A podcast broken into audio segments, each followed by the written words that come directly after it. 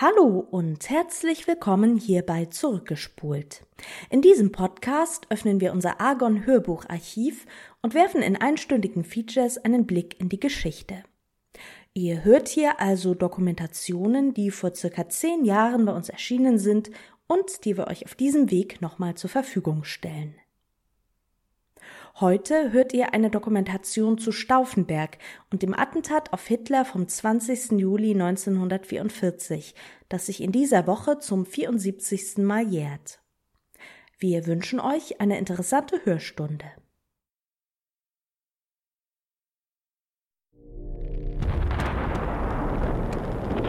Der Zweite Weltkrieg hatte zum Jahreswechsel 1942-43 längst seinen Wendepunkt erreicht. Der Blitzkrieg, das Unternehmen Barbarossa gegen die Sowjetunion war gescheitert. Schon bis April 1942 hatte das deutsche Ostheer über eine Million Mann an Toten und Verwundeten verloren. Im November 1942 folgte die Katastrophe der 6. Armee in Stalingrad. Mit einem Fehlbestand von 800.000 Mann kämpfte die deutsche Wehrmacht verzweifelt weiter.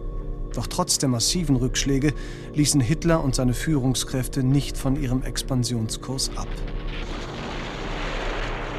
Was mag Herr General Balk, der uns vor einigen Monaten so lichtvoll über die geniale Führung im Osten und den dort nahe bevorstehenden Sieg belehrte, zu deren Entwicklung sagen? Sind diese Leute Lügner oder Idioten? Wann haben je in der Geschichte tüchtige Offiziere sich derart vor einer unsachverständigen Führung ins Unheil gebeugt und geholfen, ihr Volk in die Katastrophe zu reißen? Notierte der frühere Botschafter in Italien, Ulrich von Hassel, am 13.11.1943 in sein Tagebuch. Ein halbes Jahr später beginnt am 6. Juni 1944 die seit langem befürchtete Landung der Alliierten an der französischen Atlantikküste. Es ist der Beginn der Operation Overlord. Mit 3100 Landungsbooten erreicht in der Nacht des 6. Juni die erste Welle der Invasionsarmee die Küste der Normandie. Unter massivem Einsatz von 1200 Kriegsschiffen und 7500 Flugzeugen kämpfen sich im Morgengrauen jenes schicksalhaften Tages rund 150.000 Amerikaner, Briten, Franzosen, Polen sowie Kanadier und weitere Commonwealth-Angehörige einen schmalen Küstenstreifen frei. Gleichzeitig bringen Fallschirmjäger und Luftlandetruppen wichtige strategische Punkte im Hinterland unter ihre Kontrolle. Bereits sechs Tage später, am 12. Juni 1944, bilden rund 330.000 alliierte Soldaten eine zusammenhängende Front von über 100 Kilometer Länge und 30 Kilometern Tiefe. Zeitgleich im Osten. Beginn der sowjetischen Sommeroffensive an der Ostfront. Der sowjetischen Großoffensive hat die Heeresgruppe Mitte der deutschen Wehrmacht unter Generalfeldmarschall Ernst Busch mit nur noch 40 Divisionen und rund 500.000 Soldaten wenig entgegenzusetzen. In der Luft treffen die Deutschen mit lediglich 40 Flugzeugen auf 6000 sowjetische Flugzeuge. Innerhalb weniger Tage durchbrechen über 1,2 Millionen sowjetische Soldaten die Ostfront. Über 350.000 deutsche Soldaten geraten in Kriegsgefangenschaft. Die Heeresgruppe Mitte hat aufgehört zu existieren. Die deutsche Niederlage ist zu diesem Zeitpunkt nicht mehr aufzuhalten. Rastenburg in Ostpreußen, Juli 1944. In seinem Führerhauptquartier Wolfschanze träumt Hitler, streng abgeschirmt von der Außenwelt, seinen großen Krieg. Seit wenigen Wochen ist ein Generalstabsoffizier aus Berlin zu den Lagebesprechungen zugelassen, Oberst Klaus Schenk Graf von Stauffenberg. Er war angetreten, um Hitler zu töten. Stauffenberg, der 20. Juli 1944.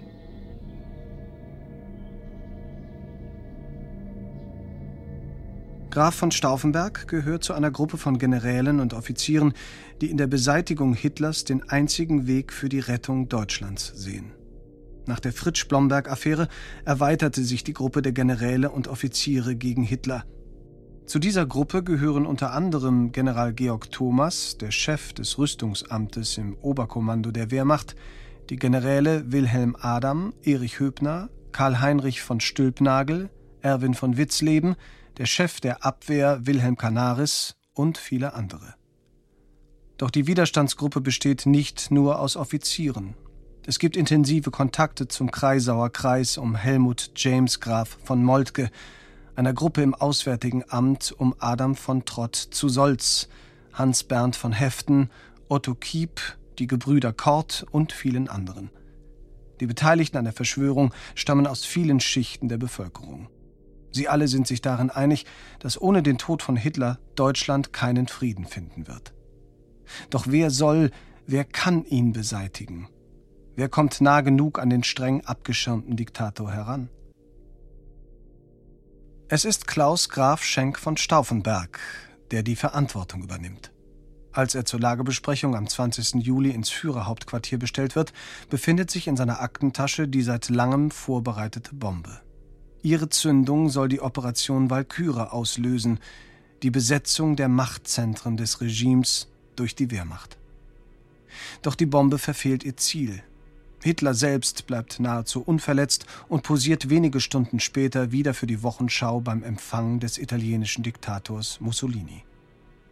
Das missglückte Attentat und das Zögern beim Auslösen der Operation Walküre im Laufe dieses dramatischen 20. Juli lassen den Umsturzversuch letztendlich scheitern. Unter den 200 später wegen der Verschwörung hingerichteten waren ein Generalfeldmarschall, 19 Generäle, 26 Oberste, zwei Botschafter, sieben Diplomaten, ein Minister, drei Staatssekretäre sowie der Chef der Reichskriminalpolizei, mehrere Oberpräsidenten, Polizeipräsidenten und Regierungspräsidenten.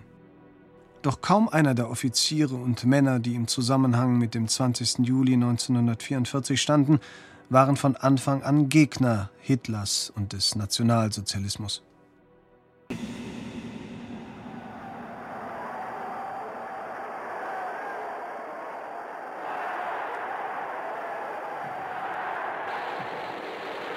Unser Führer, der Reichskanzler Adolf Hitler hat das Wort. 30. Januar 1933. Die Weimarer Republik galt für viele als gescheitert. Es herrschte eine bürgerkriegsnahe Situation.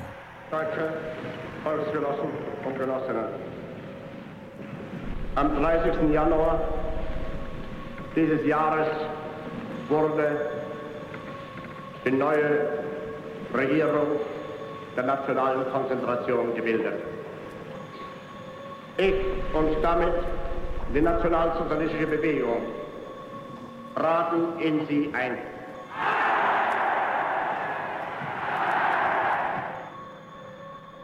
Reichspräsident Generalfeldmarschall von Hindenburg übertrug nach dem Rücktritt des Reichskanzlers von Schleicher Adolf Hitler, dem Führer der Nationalsozialisten, die Bildung der Regierung. Hitlers Kabinett wurde keine nationalsozialistische Regierung, sondern eine Regierung der nationalen Konzentration. Drei Abgeordnete kamen von der DNVP, einer aus dem Zentrum und vier waren Parteilose. Der Regierung Hitlers gehörten nur zwei Nationalsozialisten an. Dr. Wilhelm Frick als Innenminister und Hermann Göring als Reichsminister ohne Geschäftsbereich.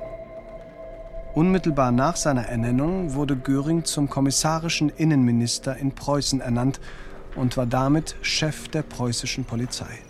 Hitler wurde zum Reichskanzler ernannt. Hinter dem Kabinett stand aber keine Mehrheit. Die Regierung stellte lediglich 248 Reichstagsabgeordnete aus NSDAP und der Deutschnationalen von insgesamt 584 Sitzen im Reichstag. Sie musste also mit dem Paragraphen 48, dem sogenannten Notverordnungsparagraphen der Verfassung, weiterregieren. Am 1. Februar entsprach Reichspräsident Hindenburg dem Antrag Hitlers und löste den Reichstag auf. Hitler strebte nach absoluter Regierungsgewalt und hoffte mit Neuwahlen eine nationalsozialistische Regierungsmehrheit zu bekommen. Die Neuwahlen zum Reichstag wurden auf den 5. März 1933 festgesetzt. Es begann eine bis zum Untergang 1945 andauernde Selbstinszenierung der Nationalsozialisten. Wir dagegen, die SPD und die anderen, schlichen müde und zerschlagen von den Aufregungen dieser Tage im Dunkeln dahin. Berichtete Wilhelm Höbner Jahre später. Ein betäubender Propagandafeldzug der Nationalsozialisten rollte los. Darin waren sie den anderen Parteien weit überlegen. Nicht umsonst verknüpfte Hitler die Regierungsbildung mit der Forderung nach Neuwahlen für den Reichstag. Ein Wahlkampf gab der Führung der NSDAP unter Hitler und Goebbels alle Möglichkeiten, mit großen staatlichen finanziellen Mitteln ihren demagogischen Einfallsreichtum zu entfalten. Zum Teil flossen die finanziellen Mittel aus den Töpfen der Industrie, die Hindenburg schon im November 1932 eine Regierungsbildung von Papen Hitler vorgeschlagen hatten. Allen voran erkannten die Nationalsozialisten dabei den Nutzen, der ihnen das Medium Rundfunk bot. Ich habe deshalb es abgelehnt, jemals vor dieses Volk hinzutreten und billige Versprechungen zu geben. Ich weiß genau wie in früheren Zeiten, dass wenn heute wir unser Kind und unsere Pflicht getan haben, die Geister der Vergangenheit werden wir auch künftig nur auf ihre Befehle warten. Und wir Kameraden in dieser weihevollen kennen nicht anders, als die Befehle unseres Führers Ausweg. auszuführen dieses Wiedererwachen und zu beweisen, der deutschen dass Nation wir die Alten ein geblieben sind. eilig Volk Unser Führer Vor allem aber setzten die Nationalsozialisten auf Gewalt. Durch die Notverordnungen zum Schutz von Volk und Staat, die Aufhebung der Versammlungs- und Pressefreiheit sowie die Einschränkung aller Grundrechte am 6.2.1933 erhielt Hermann Göring, zum preußischen Innenminister ernannt, freie Hand. In den meisten Großstädten wurden die Polizeipräsidenten abgelöst. Ähnlich erging es Ministerialbeamten, Regierungspräsidenten und Landräten. Viele Schlüsselpositionen wurden von der ersten Stunde an mit Personen vornehmlich nationalsozialistischer Gesinnung besetzt. Polizeibeamte, die in Ausübung der Schusswaffe Gebrauch machen, werden ohne Rücksicht auf die Folgen des Schusswaffengebrauchs von mir gedeckt. Wer hingegen in falscher Rücksichtnahme versagt, hat dienststrafrechtliche Folgen zu gewärtigen. Schrieb Hermann Göring am 17. Februar 1933. Dieser Erlass geht als Göring-Erlass oder Schusswaffenerlass in die Geschichte ein. Hitler mag kein Staatsmann sein, aber er ist ein ungewöhnlich geschickter und kühner Demagoge mit einem enorm feinen Gespür für das Volksempfinden. Durch das einfache Verfahren der ständigen Wiederholung hat er die Jugend dieses Landes überzeugt, dass die gegenwärtige Arbeitslosigkeit das Werk der aufeinanderfolgenden Linksregierungen sei. Deutschland, so behauptet er, ist ein Trümmerhaufen. Die Grundwahrheit aber ist, dass Deutschland 1918 ein Trümmerhaufen war und die deutschen Linksparteien, die sogar in Versailles auf gewisse Sympathien stießen, das Gefüge des Reiches retteten, seine Einheit bewahrten und es schließlich wieder aufbauten. Berichtete der damalige britische Botschafter Sir Horace Rumbold am 22. Februar 1933 seiner Regierung und Sowohl die Linksparteien als auch das Zentrum ringen mit einer schwierigen Lage, sind aber noch nicht ernsthaft erschüttert. Die Nazistürme sind jetzt mit dem guten Modell einer automatischen Pistole ausgerüstet und die Polizei, der vom preußischen Innenminister Herrn Severing der Waffengebrauch nur in dringenden Fällen der Selbstverteidigung erlaubt war, ist nun angewiesen worden, erst zu schießen und danach zu untersuchen. Wenige Tage nach seinem Erlass erklärte Hermann Göring, inzwischen nach Hitler der mächtigste Mann im Staat, öffentlich von tosendem Beifall begleitet Volksgenossen, meine Maßnahmen werden nicht angekränkelt sein durch irgendwelche juristischen Bedenken. Meine Maßnahmen werden nicht angekränkelt sein durch irgendwelche Bürokratie. Hier habe ich keine Gerechtigkeit zu üben, hier habe ich nur zu vernichten und auszurotten, weiter nichts. Solch einen Kampf führe ich nicht mit polizeilichen Mitteln. Das mag ein bürgerlicher Staat getan haben.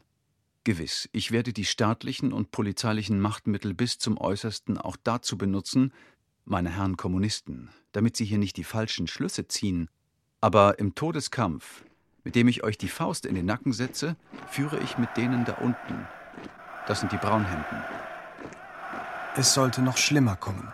Am 22. Februar ernannte Göring 40.000 SA- und SS-Männer und rund 10.000 Mitglieder des Veteranenverbandes der Stahlhelm und der deutschnationalen Kampftruppen zu sogenannten Hilfspolizisten.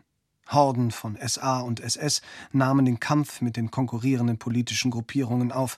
Das System setzte auf Abschreckung durch Gewalt auf den Straßen.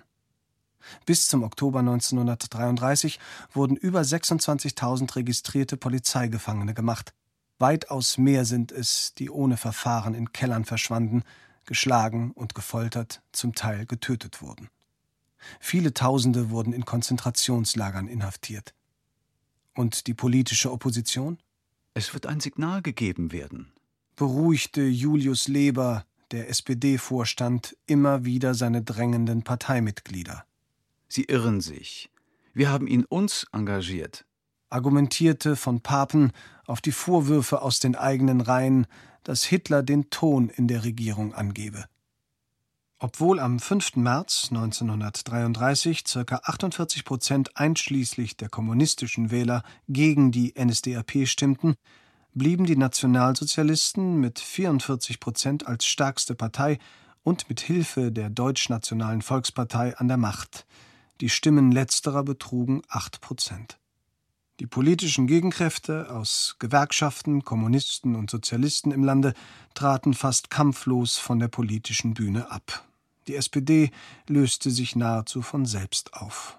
Nach einigen großen Austrittswellen ab März 1933 und den damit einhergehenden Verlusten von tausenden Mitgliedern wurde sie schließlich am 22. Juni 1933 verboten.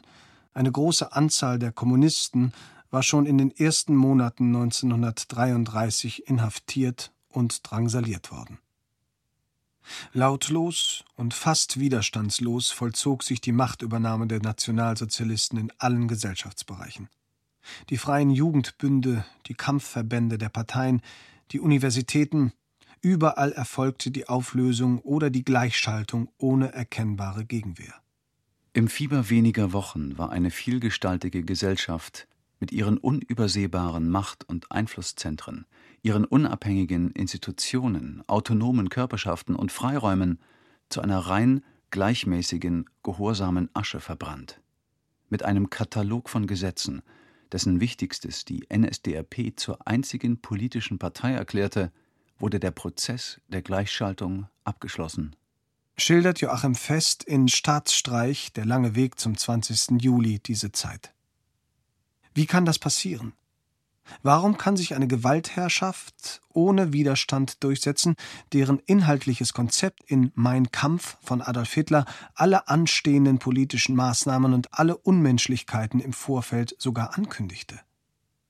Die Beseitigung der Demokratischen Republik, die Unterdrückung der Parteien, die Abschaffung der Meinungs-, Rede-, Versammlungs- und Vereinigungsfreiheit, des Schutzes vor willkürlicher Festnahme, die Abschaffung der Religionsfreiheit und der Freiheit von Forschung und Lehre, erklärte Adolf Hitler schon vor seiner Ernennung zu seinen Zielen.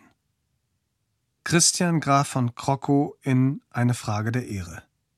Die Deutschen waren nicht darauf vorbereitet, ohne Obrigkeit, ohne Fürsten oder Führer zu sein und ihre Geschicke unter den demokratischen Vorzeichen von Freiheit und Gleichheit selbst in die Hand zu nehmen. Viele und im Verlauf der Jahre immer mehr von ihnen empfanden das parlamentarische System der Weimarer Republik als wesensfremd und undeutsch, wenn nicht gar als Verrat, und sehnten sich zurück oder voraus nach der starken Hand, die ihnen die politische Verantwortung wieder abnahm. Den Politikern lässt sich Ignoranz und Arroganz unterstellen, auf jeden Fall aber eine totale Fehleinschätzung der Nationalsozialisten unter Adolf Hitler. Einige, auch Julius Leber, Führer der SPD, erhofften sich eine Blamage seitens Hitler, um die braune Invasion zu beenden. Aber auch das demokratische Prinzip war noch nicht verstanden. So nahm zum Beispiel die SPD-Führung die Festnahme und bekanntermaßen Drangsalierung und Ermordung vieler KPD-Politiker ohne Proteste zur Kenntnis. Oder die Deutschnationalen unter Hugenberg. Sie akzeptierten am 14. Juli 1933 den Katalog von Gesetzen der Nationalsozialisten und glaubten den vielen Versprechungen Hitlers. Die NSDAP war ab diesem Tag die einzige zugelassene politische Partei. Die Deutschnationalen löschten sich praktisch selbst von der politischen Bühne. Hugenberg musste bereits einen Tag später abtreten. Die vollendete Gleichschaltung war buchstäblich das Ende der Weimarer Republik und gleichzeitig der Beginn eines totalitären Regimes großer Unmenschlichkeit. Für die Deutschen noch nicht spürbar, bald aber für die Europäer brach ein düsteres Kapitel deutsch-europäischer Geschichte an. Im Alltag ging es vorerst ganz wie gewohnt weiter. Man verliebte und amüsierte sich, man verrichtete seine alltäglichen Pflichten. Von all den politischen Geschehnissen bekam man nur wenig mit. Und wer es nicht wissen wollte, hörte einfach weg. Im Grunde lässt sich feststellen, dass die Deutschen ein unpolitisches Leben lebten, fest verwurzelt in eine Gehorsamstradition, wie sie Jahrhunderte hindurch von den Kanzeln gepredigt wurde. Jedermann sei untertan der Obrigkeit ohne Gott. Wo aber Obrigkeit ist, ist sie von Gott verordnet. Wer sich nun der Obrigkeit widersetzt, der widerstrebt Gottes Ordnung. Die aber widerstreben, werden über sich Gottes Urteil empfangen. Apostel Paulus Kapitel 13 an die Römer. Die deutsche Wehrmacht war die vierte Kraft im Staat. Sie spielte eine zögerliche Rolle. Ihre Offiziere standen den neuen Machthabern größtenteils positiv gegenüber, strebten nach alter Größe und Ehre und sehnten sich nach dem alten Status der Armee vor 1918. Generell war die Gründung der Weimarer Republik am 9. November 1918 für den Adel und die herrschende Obrigkeit ein Unheil. Treue um Treue hieß die jahrhundertalte, sich immer wieder von Generation zu Generation erneuernde Formel. Lehnsleute dienten Lehnsherren. Auch Klaus Schenk Graf von Stauffenbergs Vater war höchster Hofbeamter des Königs von Württemberg und nach 1918 Verwalter der noch verbliebenen Güter. Mit dem Tag des 9. November fiel diese alte Verhaltenstradition. 1922 schreibt Thomas Mann in seinen Betrachtungen eines Unpolitischen Ich bekenne mich tief überzeugt, dass das deutsche Volk die politische Demokratie niemals wird lieben können. Aus dem einfachen Grunde, weil es die Politik selber nicht lieben kann. Und dass es der vielverschriene Obrigkeitsstaat, die dem deutschen Volk angemessene, zukömmliche und von ihm im Grunde gewollte Staatsform ist und bleibt. Der Unterschied von Geist und Politik enthält den von Kultur und Zivilisation, von Seele und Gesellschaft, von Freiheit und Stimmrecht, von Kunst und Literatur. Und Deutschtum, das ist Kultur, Seele, Freiheit, Kunst und nicht Zivilisation, Gesellschaft, Stimmrecht, Literatur. Dieser Geist herrschte auch in der deutschen Wehrmacht. Es ist eine der wenigen abgeschlossenen Gruppierungen, die von Hitlers Demagogie, Verfolgung und Infiltration erst einmal verschont blieb. Mitunter widerstand sie Hitlers Zugriff durch die traditionelle Geschlossenheit ihrer Führungsschicht. Der deutsche Widerstand gegen den Nationalsozialismus beschränkte sich in erster Linie auf die isolierten Aktionen weniger. Es waren vorwiegend Zivilisten, wie der Attentäter Georg Elser am 8. November 1939 in München oder die Geschwister Scholl 1942-43. Ein militärischer Widerstand existierte nicht. Das Militär verlor sich in der Loyalität zum Staat und in seinem beruflichen Ethos. Das letzte störende Element beseitigte Hitler mit der Ermordung der SA-Führung durch die SS im sogenannten Röhmputsch – am Nachmittag des 30. Juni 1934 wurden Röhm, weitere führende Mitglieder der SA und sonstige Gegner auf Befehl Hitlers und Betreiben der SS unter anderem in das Gefängnis München-Stadelheim gebracht, wo sie einen Tag später ohne Gerichtsverfahren liquidiert wurden. Nebenbei wurden General Kurt von Schleicher mit seiner Frau von der SS erschossen, von der Reichswehr widerspruchslos hingenommen.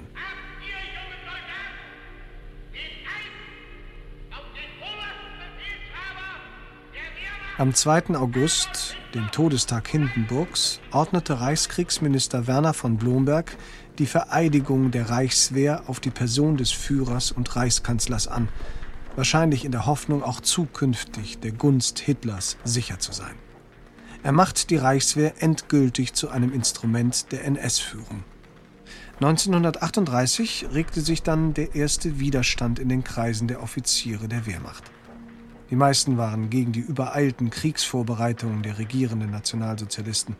Anlass war auch die Entlassung des Reichskriegsministers Generalfeldmarschall Werner von Blomberg aufgrund seiner Ehe mit einer ehemaligen Prostituierten und die Affäre um den Oberbefehlshaber des Heeres, Generaloberst Werner von Fritsch. Fritsch wurde als homosexuell beschuldigt. Im Nachhinein erwiesen sich die Ablösungen der beiden Offiziere als Inszenierungen Hitlers zur Entmachtung der Wehrmachtsführung und zur gezielten Vorbereitung des Krieges. Beide Generäle nahmen ihren Abschied und der konservative Außenminister Konstantin Freiherr von Neurath wurde von Joachim von Ribbentrop abgelöst. An die Stelle des bisherigen Kriegsministeriums trat das Oberkommando der Wehrmacht mit Wilhelm Keitel an der Spitze. Wilhelm von Brauchitsch wurde neuer Oberbefehlshaber des Heeres. Alle drei letztgenannten waren linientreue Mitarbeiter Hitlers. Im Sommer 1938 spitzte sich die Sudetenkrise zu. Auch unter der Gefahr, dass England und Frankreich eingreifen, ist Hitler zum Krieg gegen die Tschechoslowakei entschlossen. Generaloberst Ludwig Beck äußerte schwere Bedenken und verlangt von Adolf Hitler Aufklärung über dessen außenpolitische Ziele, woraufhin ihm von diesem beschieden wurde, dass er das Schwert zu führen habe, wo und wann immer er, Hitler, es ihm befehle. Im Herbst 1938 trat der Chef des Generalstabes der Wehrmacht, Generaloberst Ludwig Beck, angesichts der sich ankündigenden Sudetenkrise zurück. Er wurde im Hintergrund einer der wichtigsten Planer und Köpfe des militärischen Widerstandes. Aber der Weg für Hitler war endlich frei. Weitere wichtige Positionen innerhalb der Wehrmacht wurden mit treu ergebenen Admiralen und Generälen besetzt. Nachfolger Becks wurde Franz Halder, dessen Gesinnung Hitler allerdings gänzlich missdeutete. Er war ein Typus des Generalstaboffizier alter Schule. Trotz des Massenjubels, der den Diktator umwogte, verstand er dessen Herrschaft als zutiefst illegitim, weil Hitler, wie er fand, nicht in der Überlieferung stehe, Wahrheit, Moral, Vaterland sowie die Menschen im Ganzen begreife er nur als Instrument seines Machthungers und sei der Anwalt des bösen Prinzips überhaupt. Beschreibt ihn Joachim Fest in Der Staatsstreich, der lange Weg zum 20. Juli. Erwin von Witzleben, Kommandeur des Wehrkreises 3, Berlin, und Walter Graf von Brockdorf-Ahlefeld, Kommandant der Potsdamer Garnison, sollen den Umsturz im September 1938 anführen. Generaloberst Erich Höbner stand mit einer Panzerdivision bereit für den Fall, dass die Leibstandarte eingreifen sollte. Doch bevor der Staatsstreich zur Ausführung kommt, reist der englische Premierminister Neville Chamberlain im September 1938 nach München.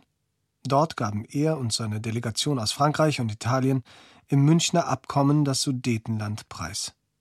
Dadurch verlor die Septemberverschwörung ihren Rückhalt im In- und im Ausland.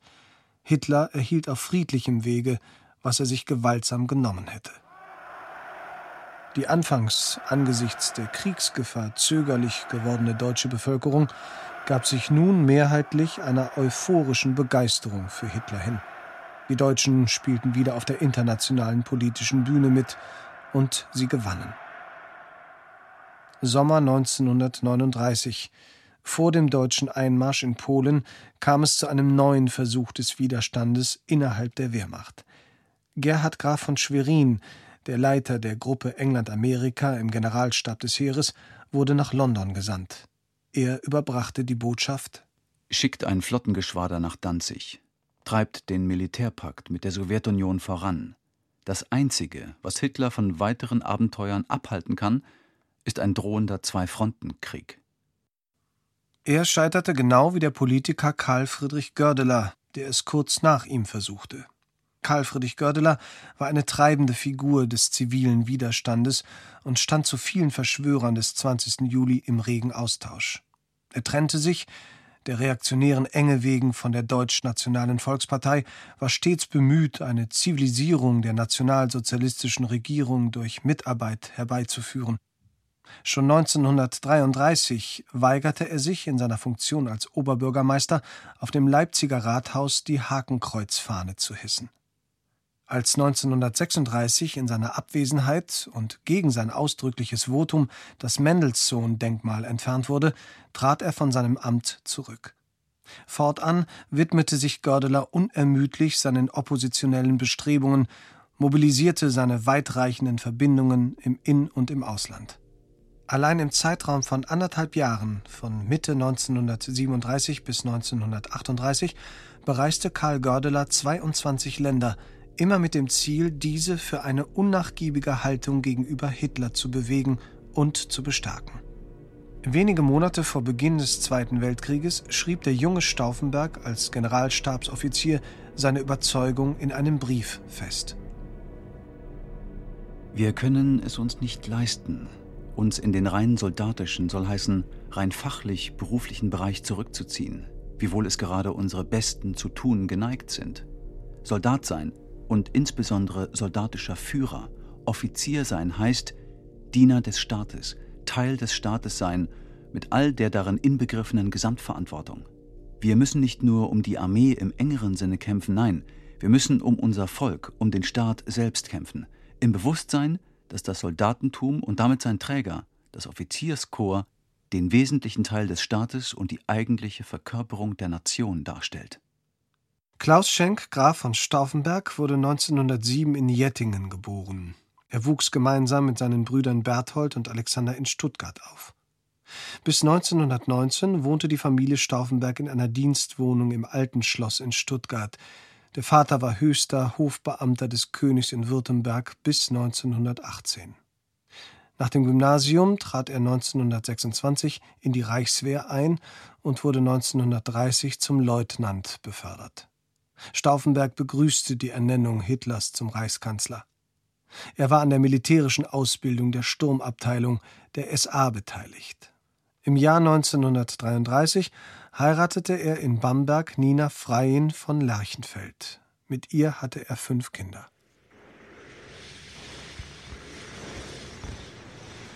Polen hat heute Nacht zum ersten Mal auf unserem eigenen Territorium, auch mit bereits regulären Soldaten, geschossen.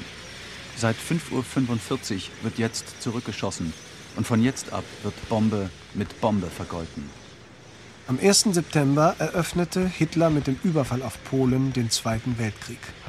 Die Westmächte England und Frankreich stellten Deutschland ein Ultimatum und erklärten nach dessen Ablauf Deutschland den Krieg. Stauffenberg fiel mit der ersten leichten Division von Schlesien aus nach Polen ein. Die Bevölkerung ist ein unglaublicher Pöbel.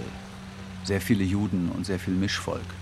Ein Volk, welches sich nur unter der Knute wohlfühlt die Tausenden von Gefangenen werden unserer Landwirtschaft recht gut tun. Dem Sieg folgte das Wüten der SS-Einsatzgruppen. Die Massenerschießungen hatten die Ausrottung der polnischen Oberschicht und der Juden zum Ziel. Nach dem erfolgreichen Feldzug gegen die Polen konzentrierte Hitler seine ganzen Kräfte im Westen. Stauffenbergs Einheit wird gleichfalls nach Frankreich verlegt und zur 6. Panzerdivision umgerüstet. Sie bilden die Speerspitze des Feldzuges in den Westen. Ob du wohl die Spuren verfolgen konntest? Über Eifel, Ardennen, Maas, Oise und heute Somme? Es ist ein unerhörter Vormarsch, eine wirkliche Invasion, ein unaufhaltsames Weiterstoßen, dem gegenüber die Franzosen nicht einmal den guten Willen zum Kämpfen gezeigt haben. Sie ergeben sich zu Tausenden und fluten dann ganz unbewacht nach Osten, wir mussten aufhören zu kämpfen, wollten wir die Gefangenen auch nur einigermaßen bewachen und abtransportieren. Uns geht es köstlich. Sehr wenig Schlaf, der heute Nacht etwas nachgeholt werden konnte, viel sehr guten Rotwein, weißer Burgunder und Sekt. Schildert Stauffenberg seiner Frau den Einzug in Frankreich und der Siegestaumel schimmert durch diese Zeilen vom 18. Mai 1940 in einem anderen Brief, einen Monat später, einen Tag vor der französischen Kapitulation am 22. Juni, heißt es: Heute in einer Woche jährt sich der Tag des Versailler Vertrages. Welche Veränderung in welcher Zeit? Noch überwiegen die Siege. Stauffenberg hat die Massaker der SS-Horden an der polnischen Bevölkerung selbst nicht miterlebt, da gleich nach dem Polenfeldzug seine Division wieder in den Westen verlegt wurde. Am 30. März 1941 hielt Hitler vor hohen Offizieren eine lange Rede, um sie auf einen ganz anderen, den totalen Krieg einzuschwören. Generalstabschef Halder Vernichtendes Urteil über den Bolschewismus ist gleich asoziales Verbrechertum. Kommunismus ungeheure Gefahr für die Zukunft. Wir müssen von dem Standpunkt des soldatischen Kameradentums abrücken. Es handelt sich um einen Vernichtungskampf. Vernichtung der bolschewistischen Kommissare und der kommunistischen Intelligenz. Das ist keine Frage der Kriegsgerichte. Der Kampf wird sich sehr entscheiden vom Kampf im Westen. Im Osten ist Härte mild für die Zukunft. Ulrich von Hassel erfuhr von Hitlers Rede und den ausbleibenden Reaktionen der Generäle. Er notierte am 10.04.1941 in sein Tagebuch Ich war am 8.04. mit Oster und Donani bei Beck, und es stiegen einem die Haare zu Berge, was urkundlich belegt mitgeteilt wurde über die den Truppen erteilten, von Halder unterschriebenen Befehle betreffend das Vorgehen in Russland und über die systematische Umwandlung der Militärjustiz gegenüber der Bevölkerung in eine unkontrollierte, auf jedes Gesetz ulkende Karikatur. Mit dieser Unterordnung unter Hitlers Befehle opfert Brauchitsch die Ehre der deutschen Armee. Die sowjetische Bevölkerung traf es noch schlimmer. Den Heeren folgten die Einsatzkommandos der SS, die mit der direkten Judenvernichtung begannen. Auch Kriegsgefangene ließ man in Massen erschießen oder einfach verhungern.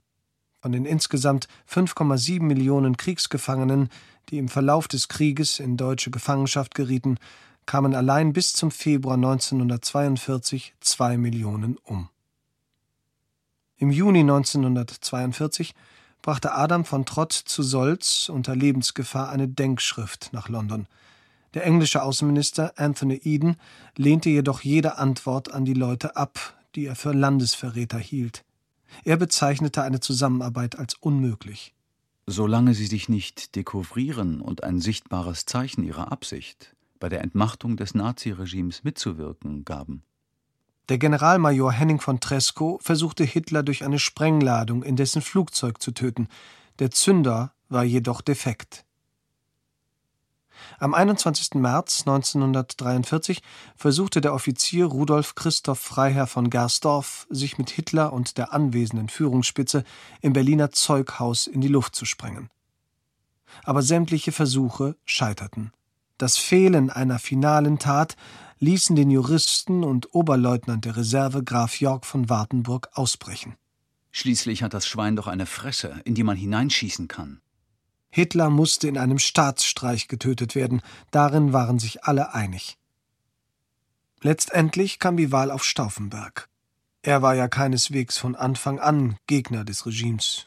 Nahm er noch 1938 an der Besetzung des Sudetenlandes kritiklos teil, stand er etwa seit Beginn des Jahres 1939 dem Regime skeptisch gegenüber.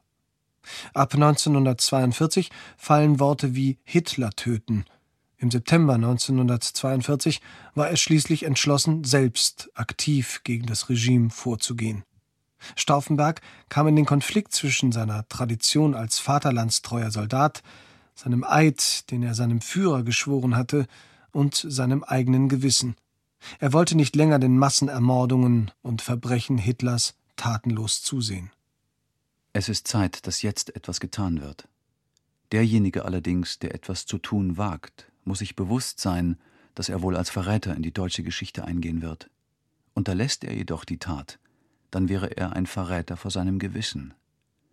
Ich könnte den Frauen und Kindern der Gefallenen nicht in die Augen sehen, wenn ich nicht alles täte, dieses sinnlose Menschenopfer zu verhindern. Beschreibt Stauffenberg seinen Konflikt. Angesichts der massiven Fehlentscheidungen und der Willkür, die die hohe Zahl von Verlusten an der Front mitverschuldeten, fand er, wie bei vielen seiner Mitstreiter, auch seine Ehre als Offizier tangiert. Niemals in der deutschen Geschichte hat eine militärische Führung mit größerer Skrupellosigkeit die edle Einrichtung der allgemeinen Wehrpflicht und das Vertrauen missachtet, das Soldaten ihr entgegenbrachten. Im Jahre 1943 entschied sich sein Schicksal. Stauffenberg wurde am 1. Januar zum Oberstleutnant befördert und zur 10. Panzerdivision in Nordafrika versetzt. Der Untergang der 6. Armee von Stalingrad lag erst wenige Wochen zurück. Aber auch dort, in Afrika, verharrten die Deutschen auf verlorenem Posten. Die letzten noch kämpfenden Einheiten kapitulierten am 13. Mai 1943.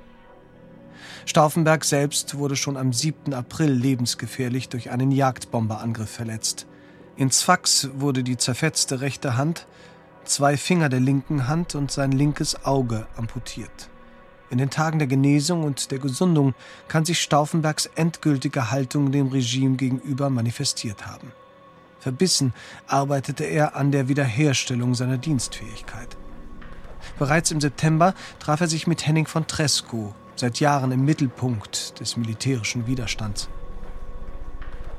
Im Juli 1944 gab es seitens Stauffenberg mehrere Versuche, das Attentat auszuführen. Es wurde jedoch immer wieder verschoben, da entweder Göring oder Himmler nicht anwesend waren. Dann, am Donnerstag, dem 20. Juli 1944, ist es soweit. Am frühen Morgen fliegt Oberst Klaus Graf Schenk von Stauffenberg zusammen mit seinem Adjutanten Oberstleutnant Werner von Heften von Berlin-Rangsdorf in das Führerhauptquartier Wolfschanze bei Rastenburg, Ostpreußen.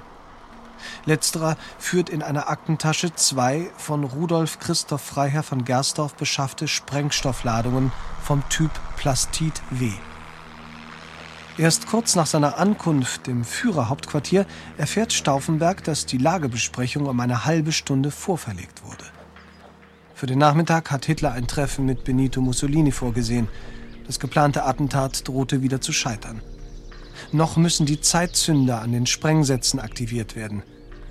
Vor der Berichterstattung an Hitler gibt Stauffenberg vor, sich ein neues Hemd anziehen zu wollen. Als Einarmiger benötigt er dazu Hilfe – so bekommt er gemeinsam mit Heften einen Raum zugewiesen und kann die Sprengladungen vorbereiten. Nach Zerstörung der Säurekapsel an den Sprengsätzen bleiben ihnen noch 10 bis 15 Minuten bis zur Explosion. Ein hinzukommender Feldwebel stört Heften und Stauffenberg bei dieser Tätigkeit. Sie aktivieren nur einen Teil der Sprengladung. Lediglich ein statt der geplanten zwei Kilogramm Sprengstoff kommen zum Einsatz. Damit unterläuft ihnen ein folgenschwerer Fehler. Aber Stauffenberg und Häften besitzen nur geringe Kenntnisse über Sprengstoffe.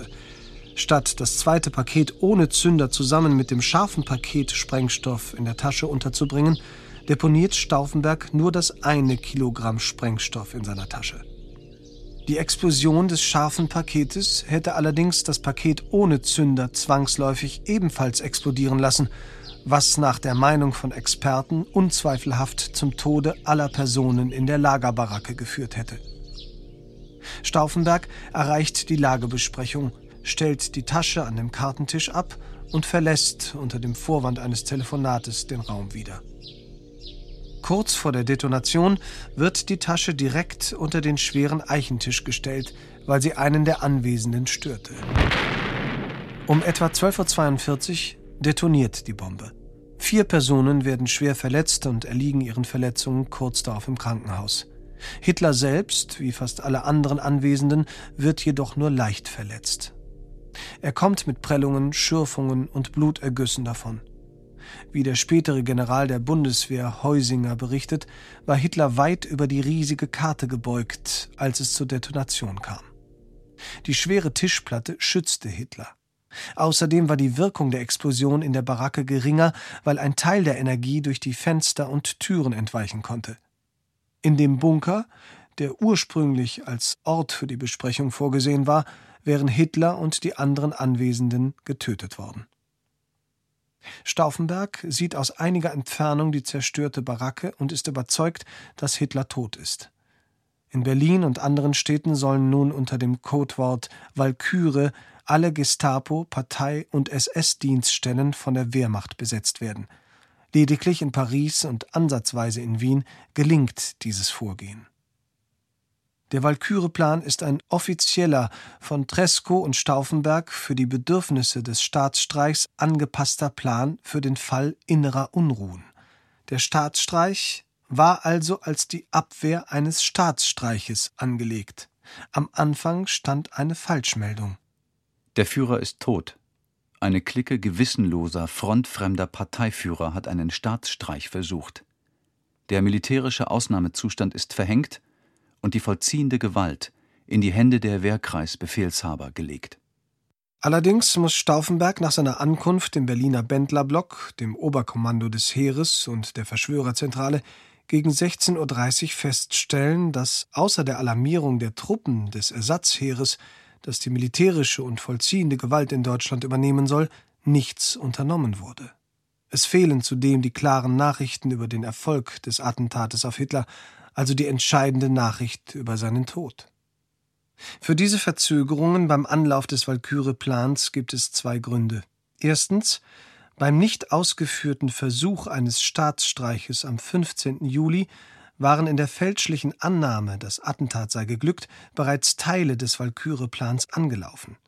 Nur unter größten Anstrengungen und mit viel Glück gelang anschließend die Vertuschung der Operationen. Ohne die Gewissheit über Hitlers Tod waren nun am 20. Juli die wenigsten bereit, ihr Leben aufs Spiel zu setzen. Zweitens. Stauffenberg war die zentrale Figur des Staatsstreiches geworden. Er besaß den Überblick und alle dafür strategischen Fähigkeiten, eine solche Operation zu koordinieren und zu leiten. Aber er war auf dem Rückweg nach Berlin im Flugzeug vorerst nicht verfügbar. Die fehlende Nachricht über Hitlers Tod und das Fehlen Stauffenbergs in Berlin führten dazu, dass der Großteil aller nötigen Aktionen nicht oder nur zögerlich anliefen.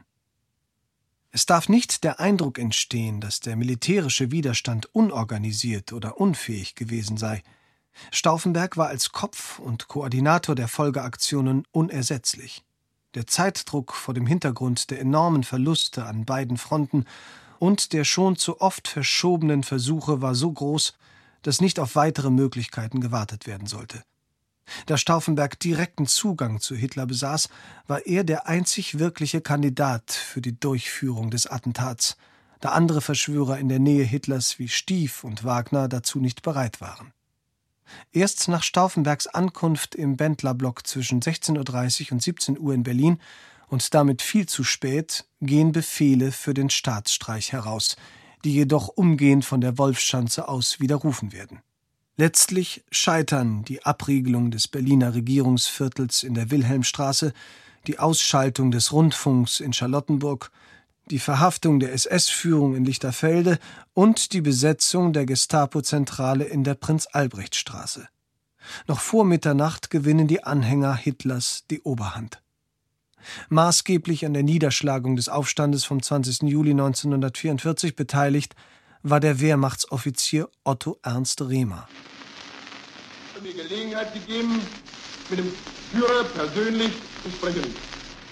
Der Führer sagte, hören Sie mich, erkennen Sie auch meine Stimme? Ich antwortete ihm, jawohl, mein Führer. Er gab mir seine klaren, eindeutigen, jeden Zweifel ausschließenden Befehle, die, mit, die mir in ihrer knappen soldatischen Form stets in Erinnerung bleiben werden. In diesem Augenblick trugen Sie eine ungeheure Verantwortung, Herr Major. Ich war stolz drauf und glücklich, dass ich aus dem Munde des Führers militärische Vollmachten erhielt und damit von meinem Gewissenskonflikt befreit wurde. Meine Empörung für die gemeine Handlungsweise einiger weniger Offiziere war grenzenlos. Und ich war stolz, dass ich als Angehöriger des Heeres mit jenen Männern abrechnen konnte, die den grauen Rock geschändet hatten. Rehmer gehörte nach dem Zusammenbruch des Dritten Reiches bis zu seinem Lebensende zu der Gruppe der Geschichtsrevisionisten, die hartnäckig den Holocaust leugnen. In Paris und Wien gelingt es dagegen den Verschwörern, die lokale SS unter Kontrolle zu bringen. Sie hatte sich dort leicht und vor allem kampflos entwaffnen und inhaftieren lassen. Dies hätte Hitler mit Sicherheit nicht ohne Sanktionen hingenommen. Damit hat man in Paris sowohl seitens der Wehrmacht als auch seitens der SS größtes Interesse an einer Vertuschung oder Verharmlosung der Aktion. Noch in der Nacht werden Stauffenberg, Heften, der General der Infanterie Friedrich Olbricht und Oberst Albrecht Rittermerz von Quirnheim im Hof des Bendlerblocks standrechtlich erschossen. Kurz bevor die tödlichen Schüsse auf Stauffenberg fallen, ruft er Es lebe das heilige Deutschland. Andere Quellen nennen auch Es lebe das geheime Deutschland. Oder Heiliges Deutschland. Und wieder andere Es lebe Deutschland. Die Hinrichtung der fünf Verschwörer befahl Generaloberst Friedrich Fromm und er berief sich dabei auf ein angeblich stattgefundenes Standgericht.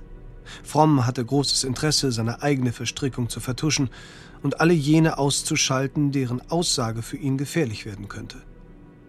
Er wurde später selbst festgenommen und angeklagt. Wegen Feigheit wurde er zum Tode verurteilt und am 12. März 1945 in Plötzensee hingerichtet.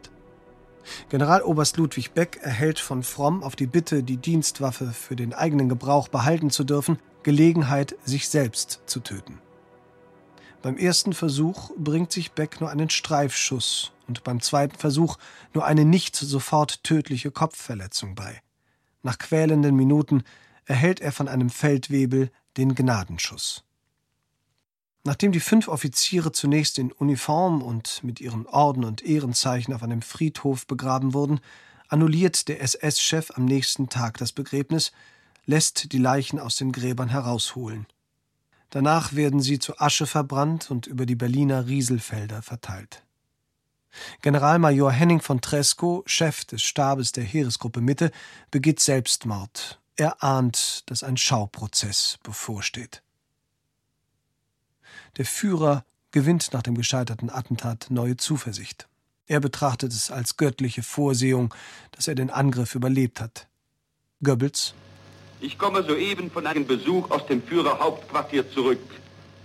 Ich habe alle Berichte und Darstellungen der Augenzeugen gehört, habe den Raum besichtigt, in dem der Anschlag stattfand und kann nur sagen, dass wenn die Errettung des Führers aus höchster Lebensgefahr kein Wunder war, es überhaupt keine Wunder mehr gibt.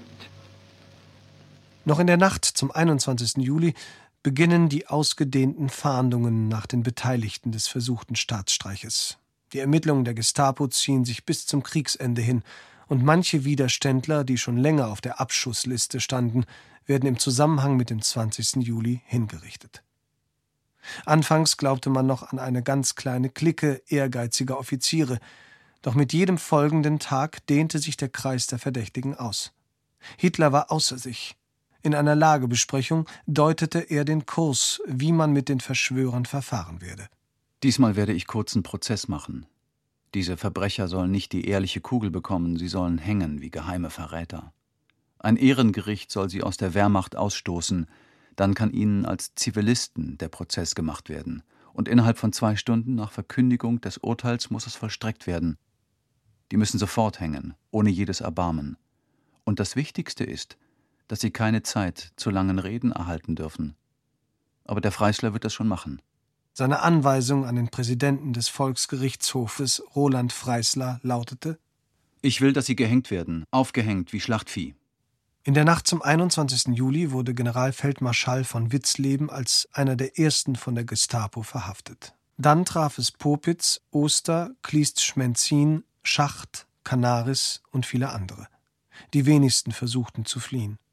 Die einen wollten die Kameraden nicht im Stich lassen und stellten sich freiwillig, die anderen lehnten die Flucht der Familie wegen ab. Am 4. August 1944 trat unter dem Vorsitz des Feldmarschalls von Rundstedt der von Hitler geplante und geforderte Ehrenhof zusammen, dem als Beisitzer unter anderem Feldmarschall Keitel, Generaloberst Guderian, die Generäle Schroth, Specht, Kriebel angehörten.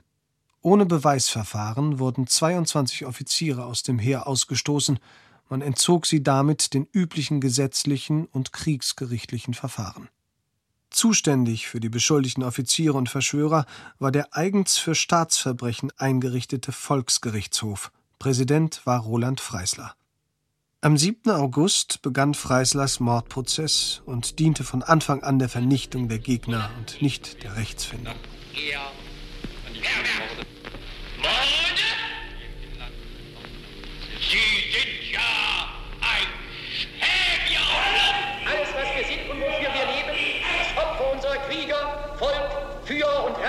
Unsere Feinde verraten. Sie werden mit dem Tode bestraft. Generalfeldmarschall von Witzleben, Generaloberst von Höppner und andere wurden, gezeichnet von den Folterungen der vergangenen Tage, vorgeführt und zum Tode verurteilt. Unmittelbar nach dem Ende der Gerichtsverhandlungen wurden sie zur Hinrichtungsstätte Plötzensee überführt. Die Urteile sollten möglichst rasch vollstreckt werden. Ein Augenzeuge berichtet, dass am Abend kurz vor der Exekution SS-Männer mit Scheinwerfern in die einzelnen Zellen drangen und die Gefangenen filmten. Joachim Fest beschreibt die Hinrichtung. Grelles Scheinwerferlicht lag über der Szenerie. Ein paar Beobachter standen herum. Der Generalstaatsanwalt, Gefängnisbeamte, Fotografen. Die Henker nahmen den Verurteilten die Handschellen ab, legten ihnen eine kurze, dünne Schlinge um den Hals und entkleideten sie bis zur Hüfte. Und auf ein Zeichen hin hoben sie die Delinquenten in die Höhe, ließen sie teils plötzlich, teils behutsam in die Schlingen fallen und zogen ihnen, noch bevor das Ende kam, die Hosen herunter. Nach jeder Exekution gingen der Scharfrichter und seine Gehilfen zu dem Tisch im vorderen Teil des Raumes und stärkten sich mit Schnaps, bis von draußen die Schritte des nächsten Opfers zu hören waren. Während der gesamten Zeit, vom ersten Aufbäumen bis zu den letzten Zuckungen des Todeskampfes, lief die Kamera. Es folgte der zweite Schauprozess am 10. August, unter anderem gegen Berthold Schenk Graf von Stauffenberg, dem Bruder von Klaus. Alle Beschuldigten wurden zum Tode verurteilt. Insgesamt werden in den folgenden Monaten bis ins Jahr 1945 hinein etwa 1500 Personen inhaftiert und über 200 getötet. Hitler und Himmler verfügten, außer der Verfolgung und Beschlagnahmung aller Güter der Verschwörer, zudem willkürliche Sippenhaft gegen Verwandte und zum Teil gegen die gesamte Familie. Sie brauchen bloß die germanischen Sagas nachzulesen. Wenn sie eine Familie in die Acht taten und für vogelfrei erklärten, oder wenn eine Blutrache in der Familie war, dann war man maßlos konsequent. Dieser Mann hat Verrat geübt, das Blut ist schlecht, da ist Verräterblut drin, das wird ausgerottet und bei der Blutrache wurde ausgerottet bis zum letzten Glied in der ganzen Sippe. Die Familie Graf Stauffenberg wird ausgelöscht werden bis ins letzte Glied. Der Rachefeldzug gegen die Verschwörer ging noch weiter, als die Rote Armee im Frühjahr 1945 zum Angriff auf Berlin ansetzte. Am 14. April gab Himmler den Befehl, dass keiner der Inhaftierten überleben dürfte, jedoch schlugen endlich die Ereignisse des Zweiten Weltkrieges über Himmler, Hitler und die Gestapo zusammen. Die Opposition und der Widerstand blieb das Werk von einer geringen Minderheit, obwohl die Abwehr und die Verneinung des unmenschlichen Regimes überall vorhanden war. Dennoch blieb das Attentat, der versuchte Staatsstreich vom 20. Juli 1944, das sichtbarste Zeichen des Widerstandes der deutschen Wehrmacht gegen den Nationalsozialismus. der evangelische Pfarrer Niemöller, einer der unbeugsamsten, der über sieben Jahre in den Konzentrationslagern von Sachsenhausen und Dachau überlebte, schilderte mit einfachen Worten das Versagen des Widerstands im Dritten Reich. Als die Nazis die Kommunisten holten, habe er geschwiegen. Er war ja kein Kommunist. Als sie die Sozialdemokraten einsperrten, habe er geschwiegen. Er war ja kein Sozialdemokrat. Als sie die Katholiken holten, habe er nicht protestiert. Er war ja kein Katholik. Als sie ihn holten, gab es keinen mehr, der protestieren konnte.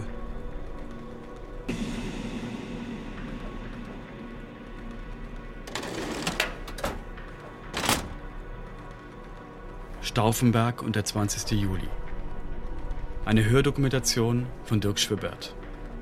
Kommentar Oliver Nitsche. Zitate Matthias Schervenikas.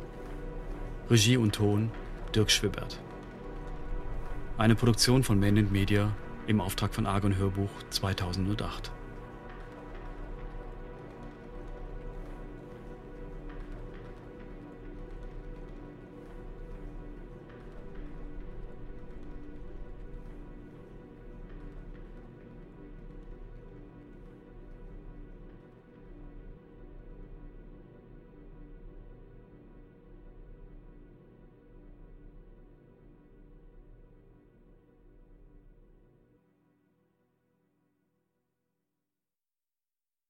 In der nächsten Woche erfahrt ihr hier etwas über die Flucht aus der DDR. Wenn ihr mögt, gebt uns doch eine Bewertung bei iTunes und Co. Wir würden uns sehr freuen. Wir sind auch sehr gespannt, wie euch der Podcast gefällt.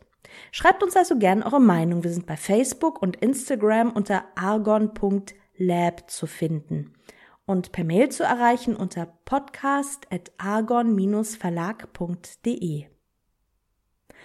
Wir haben übrigens auch noch andere Podcasts, zum Beispiel Morgen ist Zukunft. Dort besuchen wir Projekte und Organisationen, die sich für eine gerechtere, nachhaltigere, umweltfreundlichere und überhaupt viel bessere Welt einsetzen. In der aktuellen Folge geht es um den Coworking Space Coconut mitten in Brandenburg. Oh cool, es ist offen. Die Vertrauenswürdigkeit, die auf dem Land herrscht. Äh. Aufstehen, Kaffee trinken, auf die U-Bahn warten, am Schreibtisch sitzen, auf die U-Bahn warten, Bier trinken, schlafen gehen, wieder aufstehen, Kaffee trinken, auf die U-Bahn warten und so weiter. Und dabei permanent diese Deadline vor Augen. Aber arbeiten muss doch auch in schön gehen, oder? Das dachten sich auch die Leute von Coconut und haben einen Coworking Space erschaffen. In einem alten Herrenhaus im brandenburgischen Bad Belzig, knapp 40 Kilometer nördlich von Wittenberg, kann man arbeiten, übernachten, essen, trinken, Gemeinschaft und Stille genießen. Und es sich auch sonst rundum gut gehen lassen. Seit einem reichlichen Jahr gibt es diesen wunderschönen Ort, umgeben von Feld, Wald und Wiesen. Kommt zu uns, ihr digitalen Nomaden, ruft er gen Berlin. Aber auch den alteingesessenen Bad Belzigern streckt er die Hand entgegen. Ich spreche mit Juliane Becker, einer der Mitgründerinnen von Coconut. Und wie es sich für digitale Nomaden gehört, führen wir unser Gespräch natürlich auf Englisch. Freut euch auf Stadtflucht, kreativen Austausch und erfahrt, what is coconut? Coconut? It's interesting. What is coconut? Hannes, what's coconut? I'm just kidding. well, it's, I mean, it stands for community and concentrated work in nature. Das alles findet ihr unter podcast.argon-verlag.de oder aber in der Podcast-App eurer Wahl. Na dann, macht's gut und bis zur nächsten Woche.